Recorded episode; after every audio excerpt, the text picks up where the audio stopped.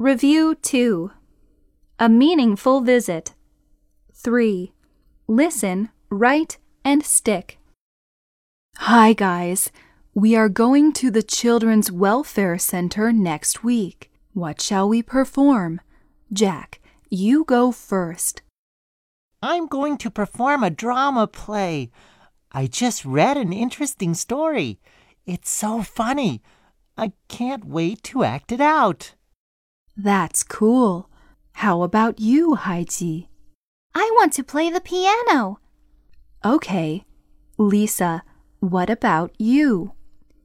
I can dance for them. Great. And Lee?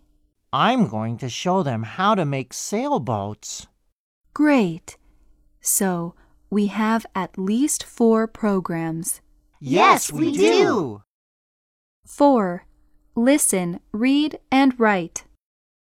Why is it so hard this time? Is it because it's a new play? Or am I not as good as I was before? I can't make any mistake. That's making me feel worse.